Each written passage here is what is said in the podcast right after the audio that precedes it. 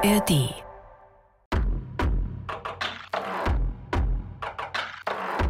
Und in der Luft da startet man vom Berg weg und dann hat man 360 Grad alle Möglichkeiten, die man machen kann. Rauf, runter, links, rechts. Dann gemeinsam mit einem Adler oder einem Geier. Und wenn die dann so rüberschauen zu einem und man schaut zurück und denkt sich so, jetzt bin ich in deiner Welt unterwegs. Hallo und herzlich willkommen bei den Bergfreundinnen, dem Podcast für dein Leben mit den Bergen. Ich bin die Kadi und im Gepäck habe ich heute wieder die Toni. Grüßt euch. Und die Kati. Hallo. Und wir sind schon angekommen bei der vierten und letzten Folge zum Thema Freiheit. Und die vierte Folge, die Ultra-Bergfreundinnen-Fans wissen das, ist immer ein Interview. Und noch größere Bergfreundinnen-Fans haben sicher auch auf dem Schirm und ausrecherchiert, dass mit diesem Interview die Kadi dran ist. Mhm. Nachdem ich euch die Geschichte von Nasima in der Story erzählt habe, die für ihren Traum vom Skifahren aus Afghanistan fliehen musste, und Kati euch in der letzten Woche in unserer Wissensfolge erzählt hat, wie sich wir Frauen die Freiheit am Berg erkämpfen mussten, bleibt nämlich eigentlich nur noch last but not least die Kadi übrig. Genau, das bin bekannterweise ich und die aller, aller, allergrößten Bergfreundinnen-Fans haben sich vielleicht auch aus dem Outro der letzten Folge gemerkt, wen ich getroffen habe, nämlich die Österreicherin Eli Egger. Eli passt so gut zum Thema Freiheit, weil ihr Lieblingselement die Luft ist und ihre Lieblingsbeschäftigung das Fliegen. Und das Fliegen ist ja für viele der Inbegriff schlechthin von Freiheit. Eli ist nämlich nicht nur selbst Gleitschirmlehrerin, sondern sie tritt auch sehr erfolgreich in Wettkämpfen an. Diesen Sommer ist sie zum Beispiel das erste Mal auch beim X-Alps dabei und das ist mit Sicherheit der unter Nicht-GleitschirmfliegerInnen bekannteste Gleitschirmwettbewerb überhaupt. Eli hat mir also erzählt, was der X-Alps überhaupt ist, wie groß die Freiheit beim Gleitschirmfliegen wirklich ist, ob nicht vielleicht andere Arten zu fliegen noch viel besser sind in puncto Freiheit. Und sie hat mir auch ein paar Tipps mitgegeben für Menschen, die das ja viel gefeierte Freiheitsgefühl in der Luft auch mal erleben und auch einen Gleitschirmschein machen wollen.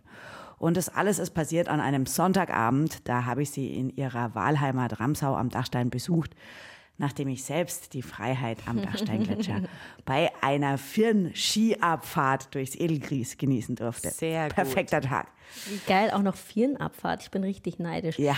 Aber bevor wir gleich mit Kadi und Eli auf der Eckbank sitzen, will ich euch noch ein bisschen neugierig machen. Und zwar bleibt bitte noch nach dem Interview mit dabei, denn wir haben heute eine kleine Premiere.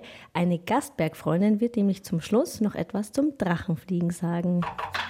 Eli, schön, dass ich am Sonntagabend bei dir vorbeikommen darf. Wie war denn dein Wochenende? Was hast du gemacht die ganze Zeit? Mein Wochenende war relativ viel herumfahren. Ich war gestern noch in Linz, habe beim Donautrail mitgemacht. Das ist so 23 Kilometer mit ein paar Höhenmeter gelaufen. Und heute haben wir von der österreichischen Bargleiterliga einen Trainingswettkampf gehabt für die Newcomer.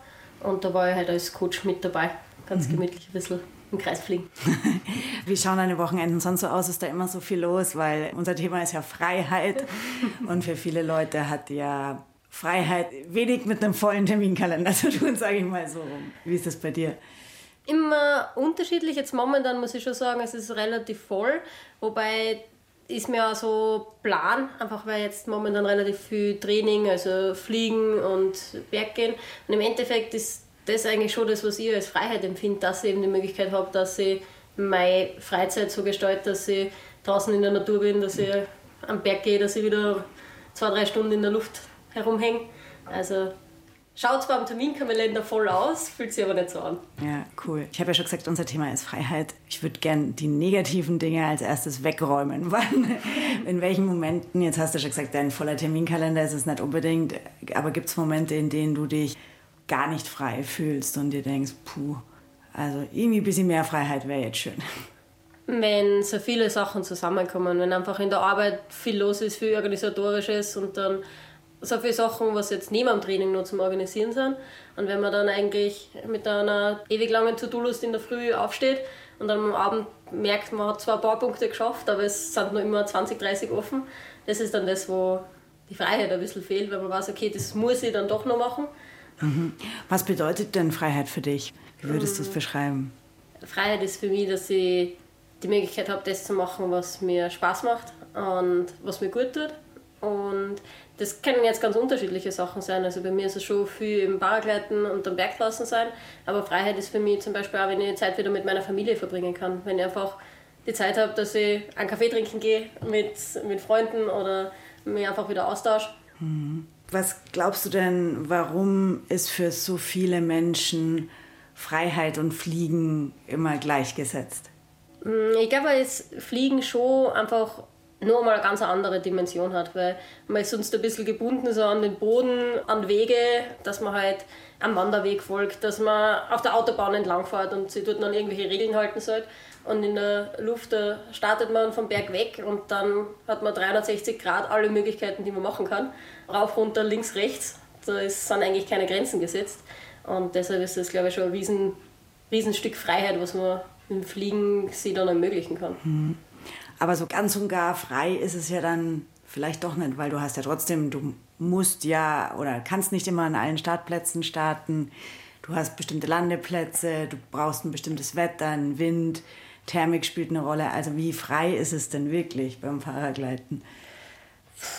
Hängt, glaube ich, ein bisschen davon ab, wie flexibel man ist und wie viel Aufwand man in Kauf nimmt. Mhm. Weil wenn man jetzt sagt, okay, auf der Alpen-Nordseite ist das Wetter schlecht, dann fahre ich auf die Südseite und kann dort wieder fliegen, muss dafür aber in Kauf nehmen, dass ich jetzt zwei, drei Stunden im Auto sitze. Und da finde ich halt die Kombination cool, dass ich einfach auch gerne am Berg gehe und dass ich es manchmal auch genieße, dass ich wieder runtergehe. also auch die Freiheit habe, dass ich nicht fliegen muss, mm. aber fliegen kann. Mm.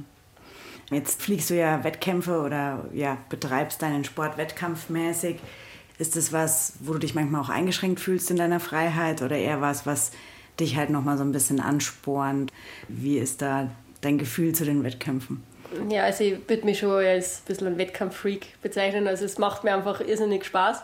Vor allem, weil ich mich gern mit anderen messe, aber zum anderen, weil es halt die Paraglide-Community, wo wir jetzt so auf den Wettkämpfen sind, man trifft immer wieder alte, bekannte Freunde, die man dann halt auch nur dort sieht eigentlich. Also egal, ob sie jetzt, jetzt aus der Schweiz sind, aus Amerika oder aus, aus Peru, dann mhm. auf den großen Wettkämpfen trifft man dann wieder die gleichen Leute und tauscht sie mhm. wieder aus, was war los in den letzten paar Monaten, im letzten Jahr. Und es ist halt schon so, dass eigentlich meine Freizeitgestaltung ist in vielen Punkten, wo ich sage, okay, ich nehme mich von der Arbeit Urlaub, damit ich zum Wettkampf fahren kann. Weil ich ja merke, wenn ich dann eine Woche Urlaub habe und dann daheim bin, dann ist es irgendwie so, ja, was mache ich jetzt? Irgendwie so brauche ich dann wieder Beschäftigung. Und dann schaue ich erst wieder, okay, wo kann ich hin, wo kann ich wieder in die Luft. Da genieße ich schon mit dem Wettkampfkalender und Dings, dass man dann auch wieder die Sachen hat, auf die man sich dann freut. Jetzt ist es ja auch so, dass du schon mit 14 angefangen hast mit dem Paragleiten. Das ist schon eher früh, oder? Ja, definitiv. Also früher ist gar nicht mal so einfach, also auch vom, vom rechtlichen her. Und ich habe einfach das Glück gehabt, ich war auf, eigentlich auf Wanderurlaub mit meiner Family und dort habe ich das Paragleiten gesehen und habe dann gesagt, ja, ich würde das, will das auch machen. Und meine Eltern haben mir das halt ermöglicht, dass ich so einen Schnuppertag mache. Und ja, dann, dann war es vorbei. Dann war, äh, dann war klar, das wird immer mehr und mehr werden. Und das ist jetzt halt ein Riesenbestandteil in meinem Leben. Was war denn das? Also beschreib mal, was war, was war der Punkt, wo du gesagt hast, ja, okay, das muss ich weitermachen? Ja, es ist eigentlich am Anfang so, du startest auf so einer kleinen Wiese, auf so einem Übungshang heißt das, mhm. und laufst eigentlich oben weg und dann irgendwann, wenn man schnell genug läuft, dann hebt dann der Schirm so weg und der Moment eigentlich war es für mich, wo ich dann so gemerkt habe, okay, ja, der Boden verschwindet und man schwebt dann plötzlich so drei, vier, fünf Meter über, über Grund dahin und dann haben wir so, wow, voll geflasht, dass das möglich ist und dass man eigentlich nur mit seiner eigenen Muskelkraft plötzlich durch die Luft schweben kann wieder ganz was anderes, was man jetzt schwer mit irgendwas vergleichen kann, wenn man am Boden ist. Mhm. Hat sich das Gefühl im Laufe der Zeit geändert? Also man kriegt ja mehr Routine, mehr Erfahrung wahrscheinlich. Wie ändert das das Gefühl oder ist es immer noch so wie beim ersten Mal? Das ist ein bisschen ein Klischee. ja, ganz wie beim ersten Mal ist es nicht mehr, weil man schon weiß, was man erwartet, so ungefähr. Also diese, dieser bisschen Überraschungsmoment, wenn man das mhm. erste Mal abhebt, der ist weg, aber es sind nach wie vor so besondere Momente mit dabei. Und was für mich jetzt mal richtig schön ist, ist, wenn man zum Beispiel in einer Thermik auftritt und dann gemeinsam mit einem Adler oder einem Geier und wenn die dann so rüberschauen zu einem und man schaut zurück und denkt sich so, ja, jetzt bin ich in deiner Welt unterwegs. Cool. Du bist ja früher geritten. Mhm. Ich glaube, dass Reiten und Fliegen gerade was das Thema Freiheit betrifft, für viele Leute, glaube ich, so ein bisschen was gemeinsam hat, weil auch reiten und durch die Gegend galoppieren und dann hat man auch immer noch so Cowboy, Cowboy-Bilder in seinem Kopf. Für viele auch irgendwie so ein bisschen so ein Freiheitsklischee bedient. Was hat es denn für dich für Parallelen? Ein bisschen das Freiheit stimmt auf jeden Fall. Also das, dass man sagt, okay, setz mich jetzt ins Sattel oder ich starte halt vom Berg weg und einfach mal ins, ins Blaue hinaus.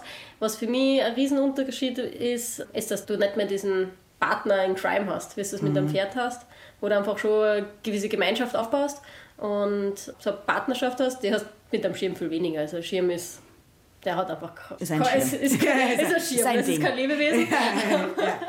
Also der hat weniger Eigenverhalten, sagen wir mhm. mal so.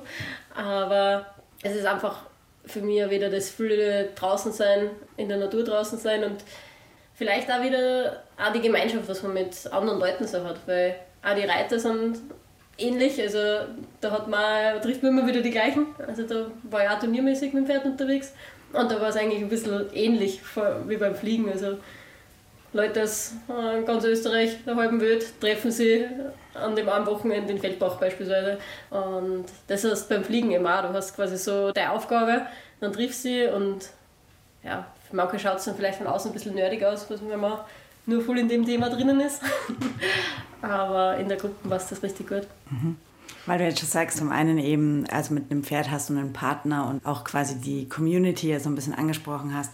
Trotzdem stelle ich mir ja vor, dass das Paragliden eigentlich eher ein einsamer Sport ist, weil du hängst da ja alleine an deinem Schirm und fliegst da alleine durch die Gegend, also in meiner Vorstellung, ne? Äh, korrigiere mich gerne, weil wir, wir haben jetzt auch festgestellt in den Folgen, die wir bis jetzt zu dem Thema schon gemacht haben, dass es oft so ist, dass man sich halt ein Stück weit freier fühlt, wenn man alleine ist oder alleine am Berg geht, weil man muss sich auf keinen, ne, man muss mit, sich mit keinem absprechen, es gibt irgendwie kein Levelproblem und all das.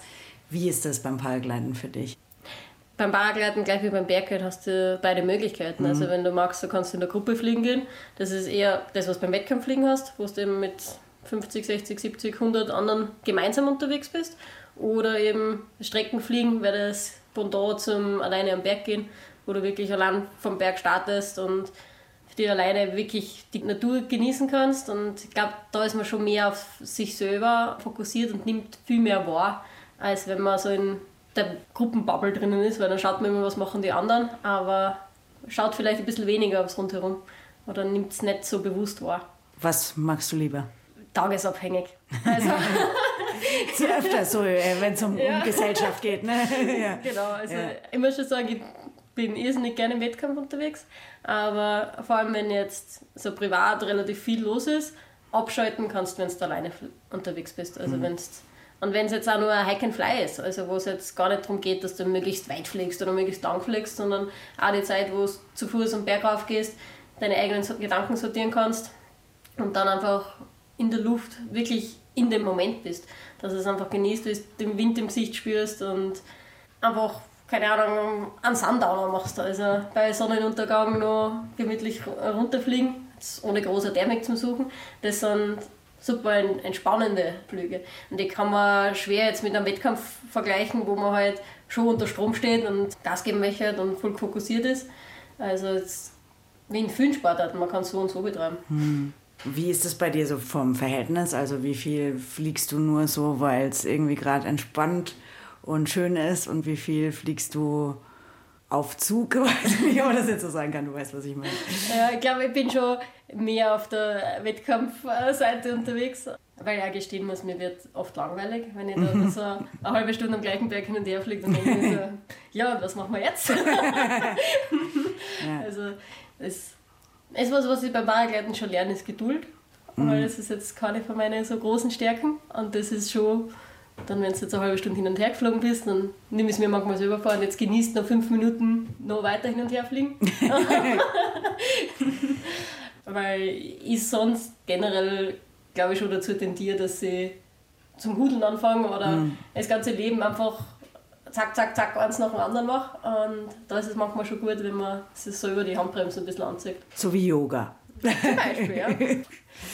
Apropos Wettkämpfe. Was gibt es denn überhaupt für Wettkämpfe und für unterschiedliche Disziplinen? Vielleicht kannst du das kurz erklären. Hm, also, was ich großteils mache, das sind Paragleit-Streckenflug-Wettkämpfe. Also, da ist es so, dass man eben alle am gleichen Startplatz, am gleichen Berg oben startet und dann wartet man in der Luft gemeinsam und dann hat man eine Aufgabe vorgegeben. Also, ein bisschen zum Vergleichen mit einer Segelregatta, wo sie mhm. um die mhm. Bojen herumfliegen müssen.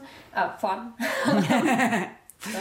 Segeln, haben wir eben auch so Bojen in der Luft, die wir mhm. eben abfliegen müssen. dann geht es halt darum, dass wer als erstes den ganzen Kurs erledigt hat und dann im Ziel ist, der hat, hat gewonnen. gewonnen. Andere Möglichkeit sind eben Hike-and-Fly-Wettbewerbe, was heißt nur mit eigener Muskelkraft oder eben fliegerisch von A nach B zu kommen beispielsweise. Also so jetzt bei den X-Alps ist es halt 1200 Kilometer von Kitzbühel einmal um den Mont Blanc herum und wieder retour nach Zell am See. Und das halt alles nur zu Fuß oder mit dem Gleitschirm. Und das hat schon nochmal einen ganz anderen Reiz, weil dann plötzlich erst bewusst wird, wie viel man eigentlich ohne Auto, ohne irgendwelche Elektronik, Fahrrad, was man, dass man das nur sich selber und dem Wetter zu verdanken hat, wenn man solche Distanzen zurücklegen kann. Es gibt aber auch Akrobatik, also die Akroflieger, die eben in der Luft Manöver fliegen, also so lustige Spiralen und Helis und Mistis und gibt es andere Leute, die kennen das wesentlich besser wie ich. okay, das ist nicht deine Disziplin. Das ist nicht meine Disziplin. ja.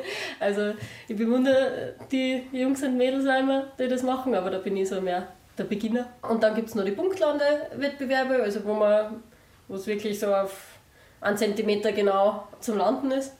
Und es gibt von bis Paragleiterbewerbe. Was ist dein Favorit? Schwierig zu sagen. Also zum einen das normale Wettkampf Streckenfliegen mache ich extrem gern, aber das Hike and Fly hat halt wieder einen ganz anderen Reiz, weil es jetzt körperlich anstrengender ist und das mehr in dieses Solo-Ding geht, weil es wirklich für die ganz alleinige Entscheidungen triffst. Und bei Wettkampflingen ist schon viel im Pool, also gemeinsam mit anderen, so ein bisschen Schwarmintelligenz. Mhm. Und deshalb ist es schwierig zu sagen, weil beides super schön ist und beides seine Vor- und Nachteile hat. Erzähl mal kurz den Stellenwert von X-Alps in der Szene. Wie wichtig ist dieser Wettbewerb oder wie groß ist das? Ich würde mal sagen, die X-Alps sind der größte Paraglide oder der bekannteste Paraglide-Wettbewerb, den wir so haben. Definitiv der größte in der Hike-and-Fly-Szene und auch vom Bekanntheitsgrad wahrscheinlich einer der wenigen Paraglide-Wettkämpfe, der auch unter Nichtfliegern bekannt ist. Mhm liegt sicher ein bisschen an Red Bull und dem mhm. Marketing. Mhm. Ähm, Also die haben da schon was geschafft, wo man in den anderen Sparten beim Paragleiten den Hut ziehen muss, weil sie das schon auf die große Bühne gebracht haben. Mhm. Und wie läuft es dann ab? Ich glaube, du hast da ja auch eine Person, die dir hilft dabei. Mhm. Ne? In deinem Fall ist es jetzt, glaube ich, eine Frau. Gell? Genau. Wie, wie muss ich mir das konkret vorstellen vom Ablauf? Wie lange seid ihr überhaupt unterwegs? Und all diese Dinge? Also prinzipiell die X-Up starten am 11. Juni und dann hat man eben vom 11. Juni weg bis spätestens am 23. Zeit, dass man möglichst weit kommt. Also mhm. eben beginnen den Kitzbühel und da ist es immer so tagsüber, also von mehr oder weniger 6 Uhr in der Früh bis 10 Uhr auf die Nacht, plus minus, ist man eben entweder zu Fuß oder fliegerisch unterwegs. Und unten am Boden hat man immer einen Supporter oder in meinem Fall ein Support-Team mit dabei. Also bei mir sind vier Leute mit dabei. Mhm und eben die Nadine Beck ist meine Hauptsupporterin und die kümmern sich eigentlich um das ganze Rundum. Also wir witzeln immer der Athlet, der, der geht und fliegt und das Denken, Essen, Kochen, Schlafplatz suchen, das machen wir als die Supporter. Mhm. Also die erledigen die ganze Hintergrundarbeit, die man vielleicht jetzt am Fernsehbildschirm nicht sieht, die aber extremst wichtig ist. Weil als Athlet landest du wieder irgendwo rein und dann wissen die Supporter schon, wo der nächste Startplatz ist, so mhm. ungefähr und was das Wetter macht und, und dann kriegst du dann noch die nächste Mahlzeit wieder vorbereitet oder sie, sie tragen einen Teil von Trinken, Essen, Reservegant am Berg rauf, dass man selber nicht so viel zum Tragen hat. Also die unterstützen aber einfach in allem, was es, was es so geht. Und apropos Freiheit, wie ist denn das mit der Route? Du hast ja schon gesagt, der grobe Verlauf steht ja fest, aber ist es, ist es detaillierter vorgegeben oder planst du das selber im Voraus und wie spontan sind dann noch so Entscheidungen? Wie, wie ist das? Also es sind 14 oder 15 Wendepunkte. Mhm. Das heißt, es sind so Distanzen zwischen den Wendepunkten zwischen 30 und 200 Kilometer und die Strecke dazwischen kann sich jeder komplett selber entscheiden. Also ob ich den Weg A gehe, den Weg B gehe, ob ich fliege oder zu Fuß gehe, das entscheidet jeder Athlet oder jedes Team komplett individuell. Und es sind oft auch sehr spontane Entscheidungen, wenn plötzlich das Wetter doch anders ist, wie die Vorhersage das gemeint hat. Oder man zum Beispiel beim Fliegen einen Fehler macht und plötzlich irgendwo landet, wo man eigentlich nicht vorgehabt hat, dass man landet. Und dann muss man wieder schnell umentscheiden und wieder eine andere Route wählen. Also es ist schon so, dass man im Vorfeld viel Zeit in, investiert und sich halt Optionen schon anschaut, also mit Google Earth oder so Routenplanungstools, dass man schon eine Idee hat.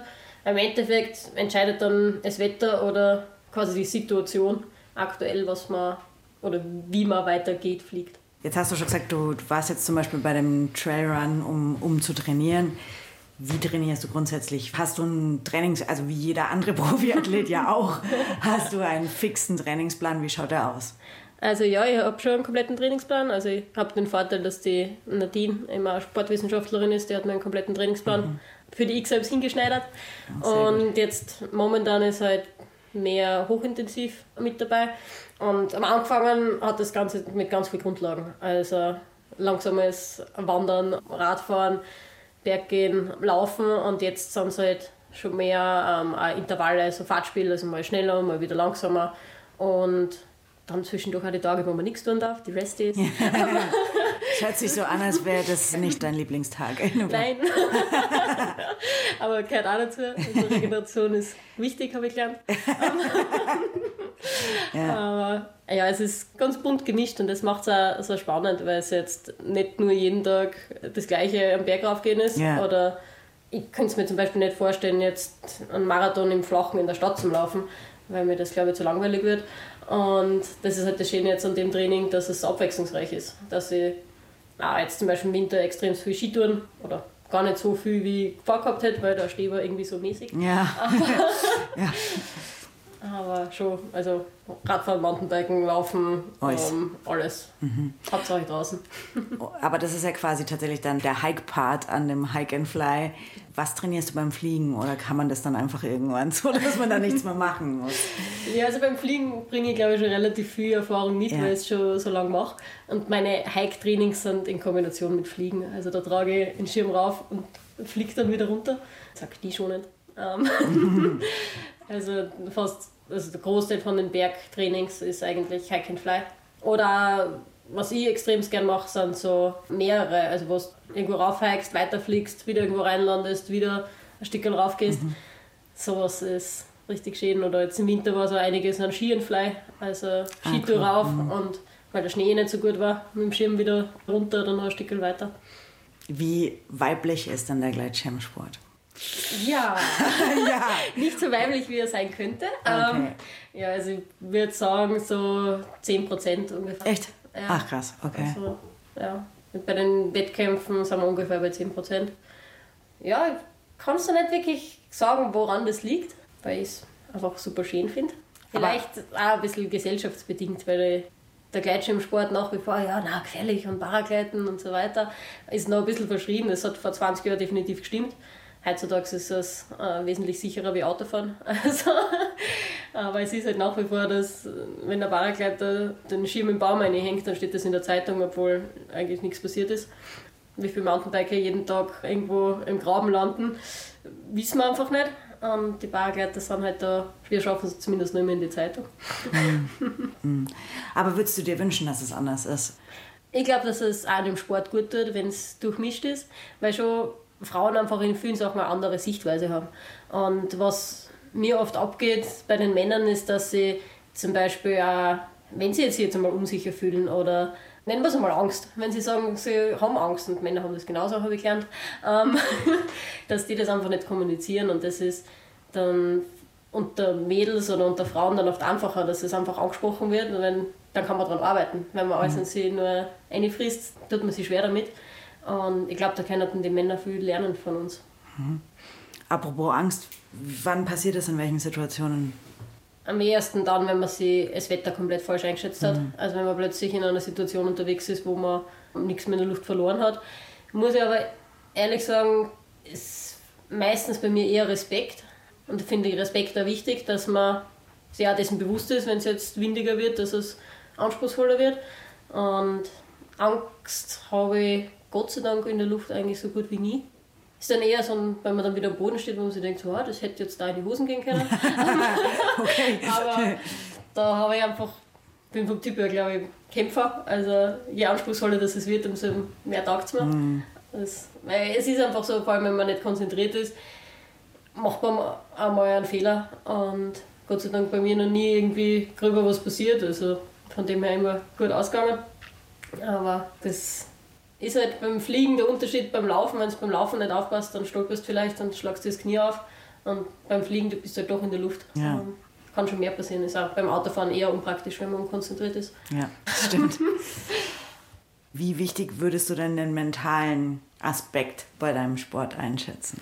Extremst hoch.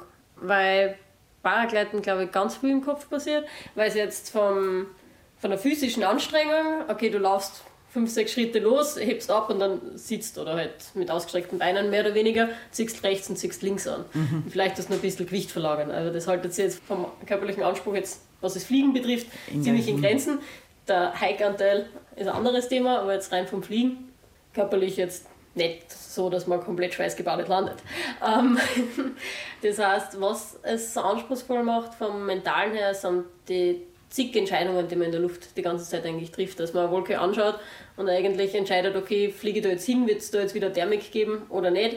Ah, da drüben ist ein Vogel, fliege ich zu dem, wieder 10 Kilometer weiter, die Wolken wird ein bisschen zu groß, sollte ich vielleicht nicht mehr hinfliegen oder vielleicht auch schon landen gehen. Das heißt, man ist einfach konstant am Umgebung checken, Entscheidungen treffen.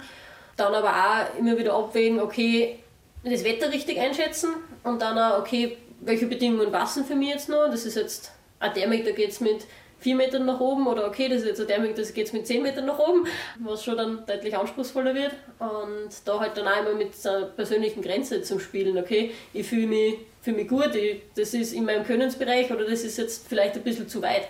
Und eben genau diese Grenze zwischen Komfortbereich und Lernzone, ohne dass man dann sich die ganze Zeit voll überfordert, das ist, glaube ich, das, was es mental so anspruchsvoll macht dass man das auch dann immer wieder einordnen, weil sicher passiert es einmal, dass man es übertreibt und vielleicht dann bei mehr Wind landet, als man das eigentlich vorgehabt hat, weil man es falsch eingeschätzt hat.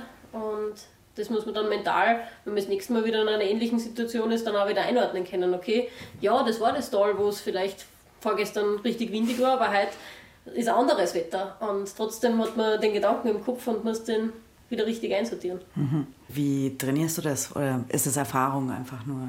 Viele fliegen. Erfahrung kommt sicher dazu. Also die Entscheidungen in der Luft zum Treffen geht dann irgendwann ins Unterbewusstsein. Also dass man einfach gar nicht mehr darüber nachdenkt, warum mhm. man das hinfühlt, so, wo man dann sagt, okay, das war jetzt Bauchgefühl. Zum anderen, wo ich nach wie vor immer viel lerne, ist beim Unterrichten selber. Also ich mache also Streckenflugseminare, wenn einfach dann Fragen gestellt werden, warum du das jetzt machst. Mhm. Oder wenn man dann sich selber wieder hinterfragen anfängt, dann wieder reflektiert. Das ist, finde ich, ein irrsinniges Learning. Und ich habe auch mit einer Psychologin recht viel gearbeitet, eben genau eben auf das hin, mental selber stark zu sein im Kopf. Jetzt nicht nur wettkampfbezogen, sondern es zieht sich ja immer weiter. Also es ist beim Fliegen auch so, wenn man jetzt in der Früh sich mit dem Freund der Freundin gestritten hat und man geht dann fliegen, ist man nicht konzentriert, weil man mit den Gedanken ganz woanders und macht Fehler, die man sonst nicht machen wird. Wie wirst du das dann los? Also hat ja auch was mit Freiheit zu tun. Sich das, das ist das Schöne am Hike and Fly, weil da hat man zuerst so eine Stunde, zwei Stunden Zeit zum Gedanken sortieren und wieder frei werden, bevor man eigentlich erst in die Luft geht. Und beim Wettkampffliegen mache ich es viel mit Yoga, wie du es vorher schon angesprochen hast. Jetzt hätte ich nicht gedacht, dass dir das taugt, weil du vorhin schon gesagt hast. okay. Nein, aber ähm, habe ich auch erst gelernt in den letzten Jahren, ja. stimmt schon. Aber wenn es jetzt nur 10 Minuten, Viertelstunde ist, wirklich bewusst atmen und die Bewegungen durchgehen und einfach nur auf das fokussieren. Das hilft schon, dass man die Gedanken sortiert und einfach den Streit jetzt Streit sein lässt, weil man kann in der Luft eh nichts dran ändern. Hm. Und dass man dann wirklich in dem Moment anwesend ist. Hm. Ich habe so ein bisschen den Eindruck, aber es könnte natürlich auch sehr daran liegen, dass ich jetzt irgendwie in einem gewissen Alter bin und in einer gewissen Bubble, aber ich habe das Gefühl, dass es so ein bisschen hyped gerade. Sodass jeder so irgendwie als nächste logische Konsequenz in seinem Bergsportleben jetzt noch einen Gleitschirmschein macht. Du bist ja auch äh, Lehrerin. Empfindest du das auch so oder ist das meine, meine Bubble-Wahrnehmung? Nein, das würde ich schon auch so sehen. Also mir ist es vor allem eben mit Corona, also mit dem mhm. Film Lockdown und dann ist wieder aufgegangen. Und wir haben dann in der Flugschule bei uns teilweise gewitzelt, so, okay, die Leute waren jetzt nicht im All-Inklusiv-Urlaub, deswegen haben sie ein bisschen Geld übrig. haben sie ein bisschen Geld übrig, jetzt machen wir einen Bargeldschein. Und es ist generell, finde ich, die ganze Outdoor-Geschichte boomt einfach. Und natürlich, je mehr Leute fliegen, umso mehr sehen es. Weil ich glaube, vor ein paar Jahren war einfach Bargleiten noch weit weniger präsent. Mhm. Wenn du nie damit in Kontakt kommst, kommt man nicht auf die Idee, dass ich mit irgendeinem Fetzen vom Berg runterhupfe. Und jetzt ist es schon so, dass eigentlich in jedem Tal geflogen wird. Und dann so, hey cool, was ist das? Zeiten vom Internet hat man das dann gleich mal heraus. Und deshalb würde ich so sagen, ja, ist definitiv momentan eine von den Trendsportarten, wenn man so, so sagen möchte. Sind Paraglider ein gewisser Typ Mensch oder muss ich ein gewisser Typ sein, damit mir das taugt? Ich finde es immer eines der spannenden Sachen, dass die Leute so unterschiedlich sind. Also, dass man teilweise den Studenten im Kurs hat, gemeinsam mit dem Finanzbanker mhm. und dann vielleicht noch einen Chirurgen. Also wirklich aus allen Berufssparten, auch alle Altersgruppen. Also von eben 16 angefangen bis eben 60 Jahre auf, hast querbeet alles durchgemischt. Und das finde ich dann auch wieder eigentlich auch bei den Kursen oder beim Unterrichten so schön, weil man so viele unterschiedliche Inputs kriegt wieder, wieder von Menschen. Und doch verbindet es irgendwie alle dieses, ich will draußen sein, ich will selber frei sein, was ist sicher dieser Freiheitsgedanke, der da mit dazukommt, dass sie einfach sagen, ja, vom Berg und dann einfach durch die Lüfte schweben, wohin ich will, so ungefähr. Und dieses Feuer irgendwie, was zu machen, draußen zu sein, das verbindet dann schon wieder alle. Mhm. Wahrscheinlich ist das für deine Schüler und Schülerinnen ja irgendwie dann auch ein besonderer Moment, wie du ihn vorhin bei dir auch selber geschildert hast. Wie ist es, das zu erleben, immer bei den anderen? Also es ist sicher das eines der schönsten Sachen als Lehrer. So der erste Höhenflug, also was zum ersten Mal in unserem Fall, wir sind in der Planei in Schladming. Wenn sie zum ersten Mal von der Mittelstation, also unterhalb von der Kesselalm, ja. da losstarten und dann landen sie unten in Schladming und dann grinsen sie von einem Ort zum anderen und fallen dir um den Hals, weil es so, so schön und gar nicht beschreibbar ist vom Gefühl. Das ist sicher einer der schönsten Momente als Lehrer, wenn man einfach sieht, wie man Freude so verschenken kann mit beiden Armen so einfach davon schleudert. das ist schon eines der schönsten Sachen am Unterrichten. Hast du einen Tipp für jemanden, der sich interessiert, der sagt, ja, ich hätte auch Bock? Also eine Möglichkeit, wenn man sagt, okay, ich möchte einfach mal wissen, ob mir das taugt, das Gefühl in der Luft zu sein, ist zum Beispiel mit einem Tandemflug, mhm. weil da hat man wirklich die Möglichkeit, dass man vom Berg oben startet und einmal 20 Minuten lang das Gefühl genießt, dann wirklich in der Luft zu sein und zum sehen, okay, boah, den Blick von oben und wenn man sagt, okay, nein, ich möchte jetzt selber Chef sein, in Kontrolle haben wir zum Beispiel uns in der Flugschule auch so Schnuppertage. Also da kann man im Sommer, wenn man da auf Urlaub ist in Schlapping, mit der Sommerkarte gratis einen Schnupperkurs machen und dann quasi einen Vormittag lang selber mit dem Schirm gleich eben vom Übungssagen selber so drei, vier, fünf Meter abheben und spürt dann gleich, okay, wie fühlt sich das an, was macht der Schirm da eigentlich also ich habe es beim ersten Mal abheben gewusst, dass es das ist. Und ich glaube, da sind so Schnupperkurse sicher eine gute Möglichkeit. Ich habe mal einen Tandemflug gemacht, weil ich es unbedingt machen wollte. Dann habe ich den mal zum Geburtstag geschenkt bekommen. Und dann fand ich ja tatsächlich beim Tandemflug, habe ich mir so, aha, okay. Also ich war mir jetzt, bisschen langweilig, können wir irgendwas machen? so, klar, das ist die, der Ausblick und alles super, aber so insgesamt habe ich mir irgendwie zu unspektakulär. Ich brauche irgendwie. Ja, und dann wäre tatsächlich so ein Schnupperkurs wahrscheinlich eher das, weil man dann eher selber das Gefühl halt auch hat, ja. so wie bei dir. Also es gibt solche Leute, also die einen, die sagen, okay, Panorama anschauen, genießen 20 Minuten und die mit bisschen mehr Adrenalin haben wir jetzt einen eigenen Tandemflug bei uns eingeführt, ja. wo halt dann die Piloten wirklich Echt? halt äh, Spaßflüge machen. Das ist dann mehr so wie Achterbahn fahren. Okay, muss ich da mal vorbeikommen. genau, also Adrenalin-Tandemflug, weil man kann Paragliden auf diese und jede Art ja. machen. Es gäbe ja noch andere Flugsportarten. Ist das was, was dich reizt oder ja, also ich wollte als Kind wollte immer Pilot werden, also so ein richtig großes Flugzeug. Okay. Und es wird immer weniger, lustigerweise, weil es einfach sieht, wie viel mehr Aufwand da verbunden ist. Weil es gibt genügend Paragleiterpiloten, die zum Teil auch Linienpiloten sind oder Segelflug oder Modellflug. Und wenn man dann einfach das vergleicht mit dem Paragleiten, fällt einem erst auf, okay, passt, Segelfliegen, ich brauche einmal den Platz, dann brauche ich den Flieger. Der gehört natürlich nicht mir alleinig, weil ist jetzt Kann nicht das Allerbilligste, ja. aber da brauchst du noch jemanden, der dich aufschleppt. Du musst noch die Freigabe kriegen und allein bis da ist alles organisiert hast. Da vergeht einfach so viel Zeit und mit dem Paragleiter nimmst du den Rucksack und gehst los und bist quasi schon in der Luft. Und je mehr ich das eigentlich wahrnehme, umso weniger reizt es mich, dass ich jetzt, jetzt auch zum Beispiel einen normalen Pilotenschein jetzt für einen Flieger oder so mache, weil mir einfach denke, das ist dann viel weniger Freiheit, mhm. als ich es beim Paragleiten habe. Und Drachenfliegen zum Beispiel? Der Drachen ist halt einfach drei, vier, fünf mhm. Meter lang. Das heißt, du brauchst eigentlich immer irgendjemanden, wenn du jetzt außen landest, also nicht am geplanten Landeplatz, der dich mit dem Auto wieder mhm. abholt. Und es geht dann auch nicht mit jedem Auto, sondern da muss dann mhm. wieder die Leiter drauf sein. Das ist organisatorisch auch schon wieder schwieriger. Man ist da weniger flexibel, weil es viel weniger Startplätze gibt, die jetzt geeignet sind für Drachen. Und du einfach nicht so manövrierfähig bist wie mit dem Paragleiter. Und ich bin schon zweimal geflogen, bis die einen Drachen überhaupt aufgebaut haben. Und denke mir so, naja, passt schon. schon alles richtig gemacht. Ja. Würdest du sagen, du bist ein freiheitsliebender Mensch, jemand, dem Freiheit grundsätzlich wichtig ist? Das ich schon sagen. Also einfach, wenn es zu viel von außen kontrolliert wird, dann bin ich so, dass ich es abblocke und mir ganz was anderes suche. Also ich brauche schon da ein bisschen meinen eigenen Kopf und das ist, glaube ich, auch mit Grund, warum ich jetzt eben in der Flugschule mit eingestiegen bin, weil es einfach selber bestimmen schon ein Punkt Freiheit ist und die Möglichkeit haben, so, nein, heute ist ja schon in der Flugtag, heute gehe ich nicht arbeiten, sondern ich mache die Arbeit wann anders.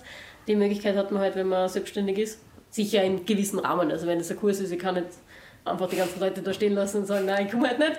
Aber so die Büroarbeit, das ist relativ wurscht, ob man es am Abend macht oder am Vormittag.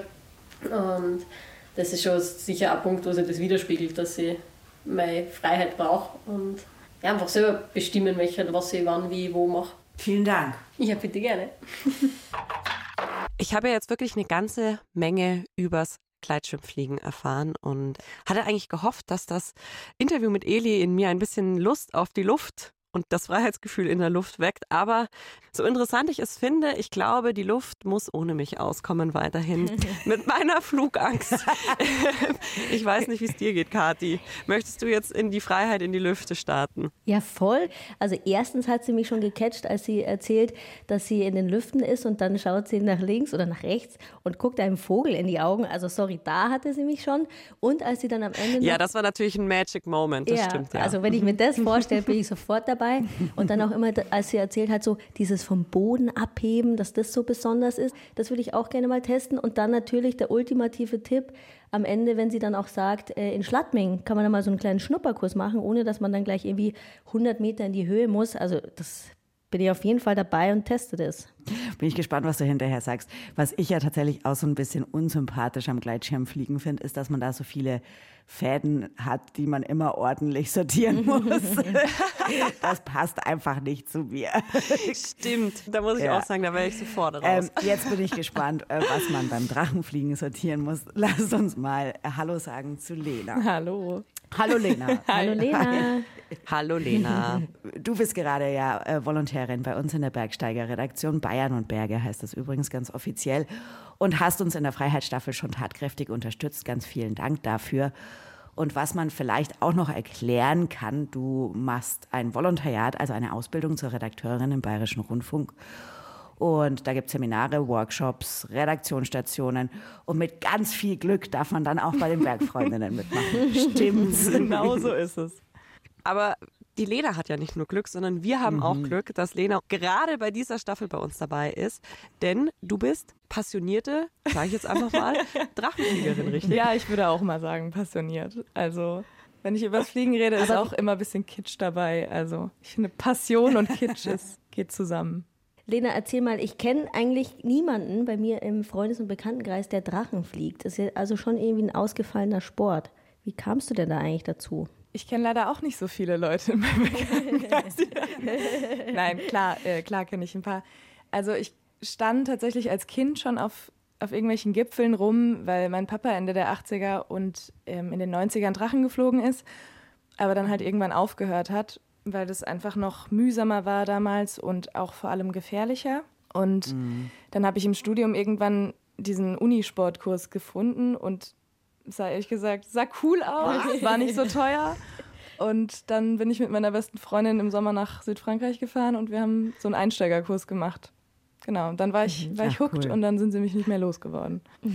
Das finde ich ja geil. Ja, jetzt hast du ja gehört, dass die Elli von deinem Sport nicht ganz so überzeugt ist, weil man viel zu viel, viel zu großen Kram dazu braucht, der, wie sie sagt, nur freiheitseinschränkend ist.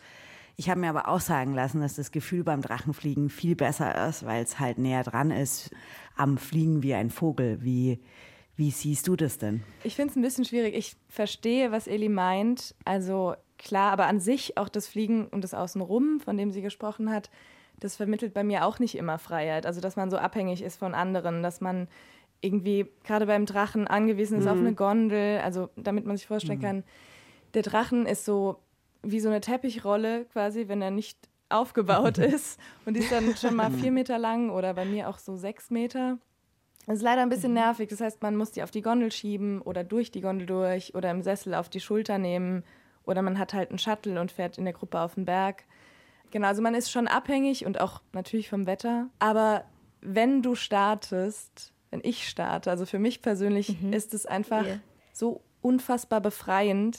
Also es ist die absolute Definition von Kontrolle. Also du hast die mhm. absolute mhm. Kontrolle und ich brauche da schon auch manchmal ewig. Also ich bin keine besonders schnelle Starterin. Ich brauche ewig, um diese Konzentration zu finden. Aber mhm. wenn man es dann hat und wenn man dann so diesen Klick hat, dann ist es halt auch super befreiend. Also wenn du dieses so jetzt, jetzt geht's mhm. und jetzt starte ich und jetzt renne ich mhm. los und die Füße verlassen den Boden und der Flügel hebt ab und das ist ja ich meine, du hängst halt auch in einem Gurtzeug, das muss man vielleicht auch mal erklären. Das ist wie so eine Art Schlafsack und man hat so einen Klettergurt drinnen, also dass man gesichert ist und dann mhm. hängt man eben, sobald man gerannt ist, mit dem Bauch zur Erde und die ist dann halt sehr weit weg. Ja, es ist halt mhm. halt einfach schon sehr vogelig. Ein vogeliger Bergsport. Kann man denn da auch beim Drachenfliegen mal Tandemflüge machen oder Schnupperkurse, um das auszuprobieren? Ehrlicherweise bin ich noch nie über einen gestolpert also wenn man einen Tandemflug macht, kann man natürlich direkt sehen, wie es irgendwann wird, also wie hoch das geht und wie mhm. weit es geht. Ich mhm. finde, da, da, merkt man vielleicht am besten, wie krass es sein kann und also wie krass gut. Mhm. Und das mhm. habe ich ehrlich gesagt auch erst gemacht, als ich den Schein längst hatte, den Flugschein. Weil es halt auch nicht so billig ist. Mhm. Man kann aber auch so erstmal reinschnuppern. Da, wo ich meine Ausbildung angefangen habe, in Mio in Südfrankreich zum Beispiel, da kann man sich dann einfach so am Übungshang rantasten statt halt diesen super krassen Flug erstmal zu haben. Ich glaube, mhm. das würde vielen irgendwie erstmal helfen, sich so ranzutasten. Wie schwer ist so ein Drachen? Also ich habe verstanden, du brauchst immer Liftunterstützung oder Gondel oder was, damit du das hoch auf den Berg bringst. Also die Idee ist nicht, dass ich das auch selber hochtragen kann. Also es gibt Leute, die das machen. Ich finde es ein bisschen Madness. es kommt natürlich darauf an, es gibt Drachen gerade am Übungshang, die wiegen 20 Kilo. Und die kann man ganz gut tragen, einfach dadurch, dass man so ein, wie so ein Trapez hat, wo man sich reinstellt und es so auf die Schultern legt. Und das lernt man natürlich auch, wie das geht. Mein Gerät wiegt 30 Kilo, das kann man auch in einem Wettkampf fliegen und ab da geht es leider auch nach oben. Das heißt, tendenziell lieber mit Lift, aber ich kenne mhm. Menschen, die auch auf den Tegelberg latschen und ihren Drachen auf den Rücken schnallen kriegt das Bild von Lena nicht los, wie sie mit einem Perserteppich auf den Schultern durch die Berge läuft. Danke, Lena. Lieben Dank für diesen äh, kleinen Einblick ins Drachenfliegen. Damit machen wir jetzt quasi den Deckel zu auf unserer Staffel Freiheit. Und im April geht es weiter mit einer Sache, die ganz schön freiheitsberaubend sein kann. Es wird nämlich ums Besserwerden gehen. Kathi, das wird deine allererste Bergfreundinnen-Story und Du hast dir zum Thema Besserwerden ein besonderes Projekt gesucht. Erzähl mal, was wird es sein? Es geht bei mir ums Besserwerden im Klettern. Und du hast es ganz gut schon mhm. angeteasert.